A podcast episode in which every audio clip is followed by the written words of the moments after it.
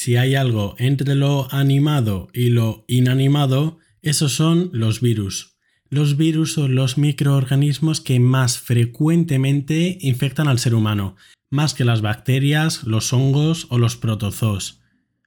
Los virus son unas entidades entre lo vivo y lo muerto que con su tamaño nanométrico ni siquiera los podemos ver con un microscopio convencional. Hoy hablaremos de los virus, veremos qué son, de qué están formados, cómo se reproducen, algunos de los virus más importantes para nosotros y los métodos que tenemos para combatirlos.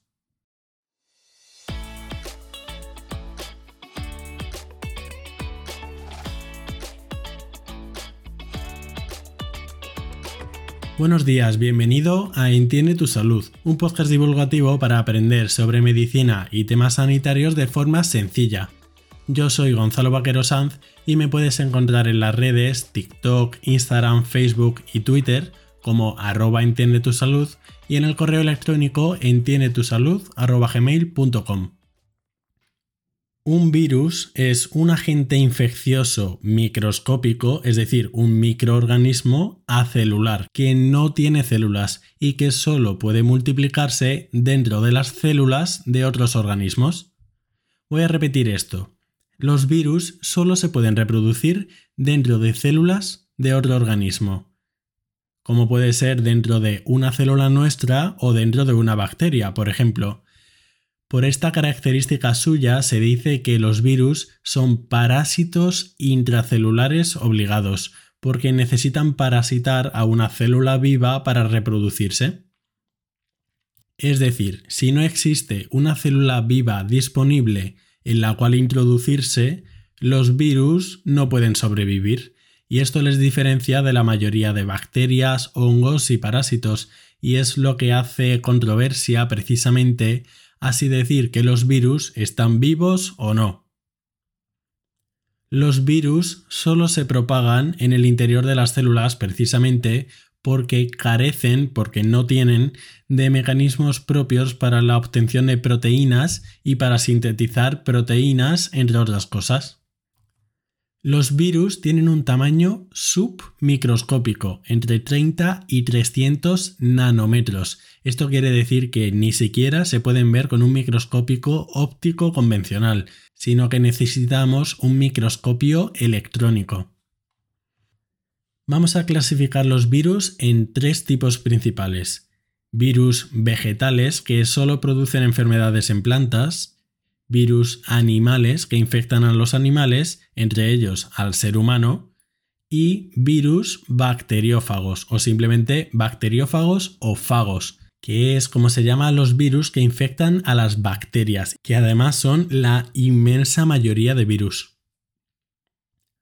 Como ves, cada virus puede infectar solo a un espectro limitado de especies concretas, y además cada virus puede infectar solo a un espectro muy limitado de especies concretas. Los virus son muy específicos de cada huésped porque para ello dependen las proteínas y moléculas específicas de cada célula y es casi imposible que se intercambien entre ellos.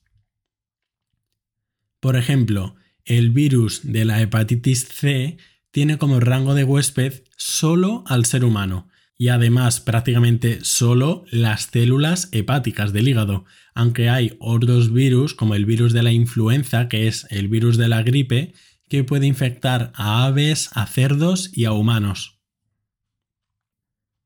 ¿Por qué está formado un virus? La parte más importante del virus es el ácido nucleico, es decir, ADN o ARN, porque es donde tendrá su información genética para crear nuevas copias del virus.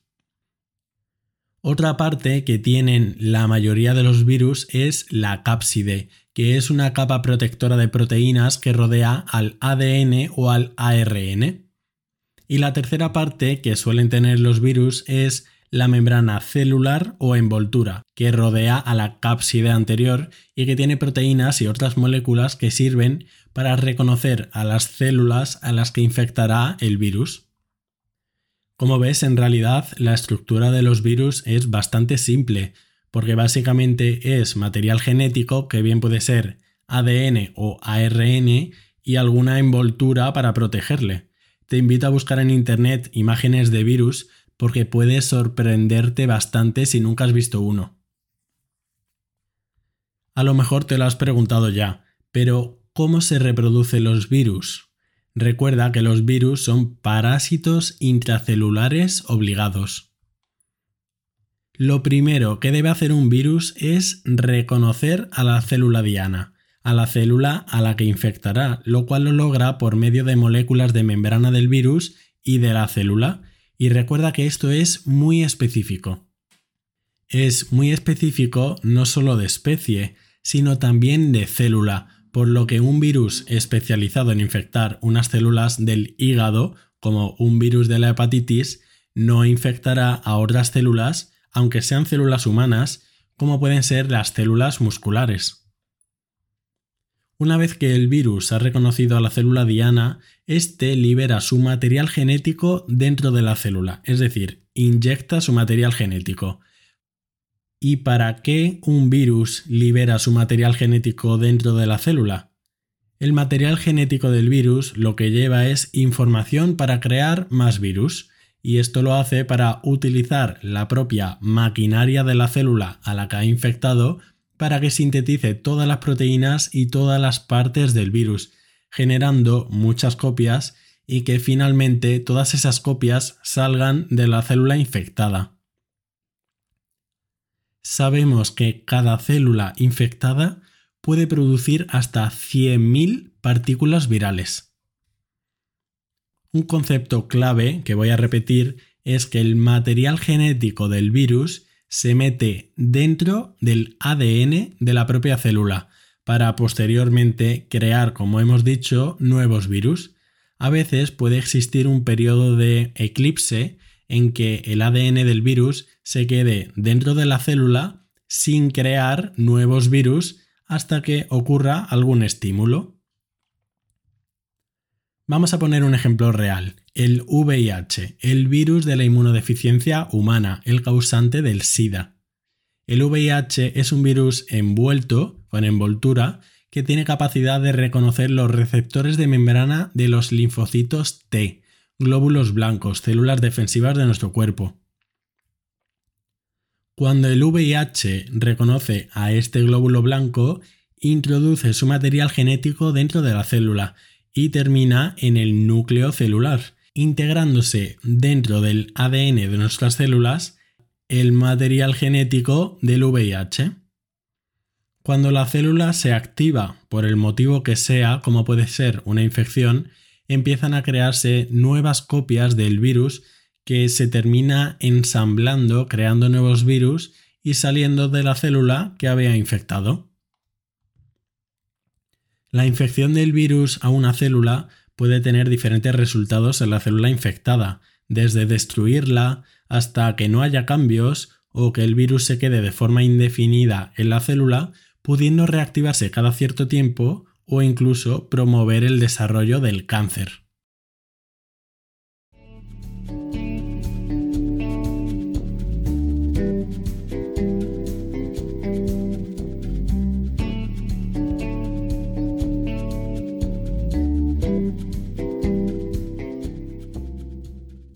Vamos a ver algunos virus importantes. El resfriado común es una infección vírica aguda normalmente por un tipo de virus llamado rinovirus, pero también virus de la familia de los coronavirus, que tanto nos suena, puede provocar resfriados. El sarampión es otra infección vírica muy importante, que anteriormente provocaba muchas muertes, sobre todo en niños, pero que actualmente es mucho más raro gracias a las vacunas. Otro virus muy importante es el virus de la varicela zoster, el causante de la varicela, una enfermedad muy frecuente, sobre todo en niños. Y el herpes zoster es una reactivación que ocurre años después de este virus. El herpes zoster es lo que típicamente se conoce como culebrilla.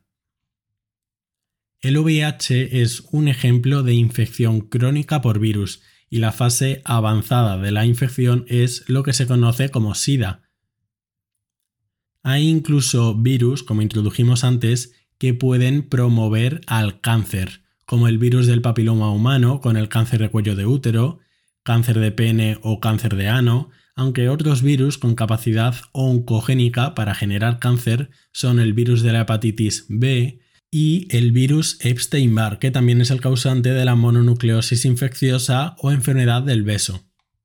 La gripe es otra enfermedad causada por virus, el virus de la influenza. La gripe es otra enfermedad causada por un virus, el virus de la influenza. Las hepatitis A, B y C, muy conocidas, también son por virus, y otras enfermedades muy relevantes como el dengue, que se transmite por mosquitos, el Zika, el ébola, el coronavirus, claramente, la rabia, también están provocadas por virus. Los virus herpes, el virus de la parotiditis, la rubeola, el citomegalovirus y la fiebre amarilla, por decirte algunas de las enfermedades o patologías más importantes para el ser humano causadas por virus. Los virus son mucho más simples que nosotros, no hay ninguna duda, pero no por ello significa que estén menos evolucionados. De hecho, podríamos debatir sobre que la evolución no siempre va hacia la complejidad, sino más bien a la adaptación. Y de hecho, los virus tienen mucho más tiempo de evolución que nosotros. Han conseguido gastar mucha menos energía para reproducirse e incluso son mucho más resilientes que nosotros en algunos aspectos y, ni que decir tiene, muchísimos más numerosos. Por ejemplo, los virus han desarrollado muchos mecanismos para evadir nuestras defensas. Voy a decirte algunos de estos mecanismos. Hay ciertos virus que producen proteínas que impiden que se active al sistema inmune y que nuestro sistema inmune destruya a los virus. Otro sistema de adaptación de los virus es por medio de mutaciones, cambios para que nuestro sistema inmune no pueda reconocerlos, o incluso impedir que nuestro sistema inmune genere memoria para luchar contra futuras infecciones de los virus, como pasa con el virus de la gripe. Otros virus directamente han desarrollado métodos para destruir nuestras células y otros el desarrollo de envolturas para que nuestro sistema inmune no lo reconozca. Los virus son tan antiguos como la vida misma y su origen probablemente se remonta a las primeras células de la Tierra. De hecho, los virus son las entidades biológicas más abundantes del planeta. La diversidad viral global es de 1 por 10 elevado a 31. Absolutamente impresionante. La mayoría de los virus son bacteriófagos, que recuerda que decíamos al principio que eran aquellos virus que infectan a las bacterias. Como cualquier otro organismo en el planeta, los virus sufren mutaciones en su material genético y además de una forma mucho más rápida que los mamíferos o las aves, lo que hace precisamente que los virus puedan adaptarse tan rápido. Los virus moldean las trayectorias evolutivas de aquellos huéspedes a los que infectan. No solo eso, sino que los virus han desarrollado un papel fundamental en la evolución de todos los organismos, incluida nuestra especie, el Homo sapiens. Ya que sabemos todo esto, ¿cómo se hace frente a las infecciones por los virus? Los virus son los agentes que causan infecciones en el ser humano con más frecuencia, más que cualquier otro organismo como las bacterias y los hongos. El pronóstico de las infecciones virales puede variar desde formas leves, como un resfriado común, a enfermedades muy graves como la rabia o el SIDA. Nuestro sistema inmune es el mejor y en muchas ocasiones el único método para controlar y hacer frente a las infecciones por virus. Cuando el virus consigue atravesar las barreras naturales del cuerpo, como la piel o las mucosas, se activan defensas innatas inespecíficas como la fiebre o algunas células como los macrófagos que se comen a las células infectadas por virus y al mismo tiempo se crea una respuesta inmune más específica por medio de anticuerpos específicos para ese virus. Además, el sistema inmune tiene la capacidad de dejar células de memoria para que se creen anticuerpos específicos de una forma mucho más rápida si el virus nos vuelve a infectar. Esta, la memoria inmunológica, también es la base de la vacunación, el generar células inmunes de memoria por medio de las vacunas, que no es más que meter un virus atenuado, poco peligroso, una parte del virus como una proteína de su membrana o incluso material genético, como están siendo las nuevas vacunas como las vacunas del coronavirus. No suele conocerse esto, pero para las infecciones por virus también hay fármacos como los antivirales. Los antivirales son para los virus lo que los antibióticos para las bacterias. Los antivirales lo que consiguen es impedir que el virus se reproduzca o directamente eliminar el virus. Y esto puede conseguirse bloqueando la unión del virus con las células que infecte, impidiendo que el virus se ensemble y salga de las células o impidiendo la creación de partículas virales, por ejemplo. Tal vez el antiviral más conocido sea el aciclovir, usado en los virus herpes y en el virus varicela zoster, que es un virus herpes también. Es verdad que el número de medicamentos antivirales disponibles es bastante limitado y algunos virus adquieren fácilmente resistencia por mutaciones, porque recuerda que dijimos antes que los virus mutan mucho y muy rápido. Pero tenemos la suerte de que la vacunación en algunas enfermedades víricas es muy eficaz y muy beneficiosa, como en la poliomielitis, la viruela, el sarampión o la rubeola. Y hasta aquí el episodio sobre los virus, unas entidades biológicas bastante enigmáticas y de los que aún queda mucho por conocer. Si te ha gustado puedes darle a seguir al canal para no perderte los siguientes en Spotify, Apple Podcasts, Evox, Google Podcasts, la plataforma que seas. Y para escucharme por otros sitios puedes seguirme en Facebook, TikTok, Instagram y Twitter como arroba entiende tu salud.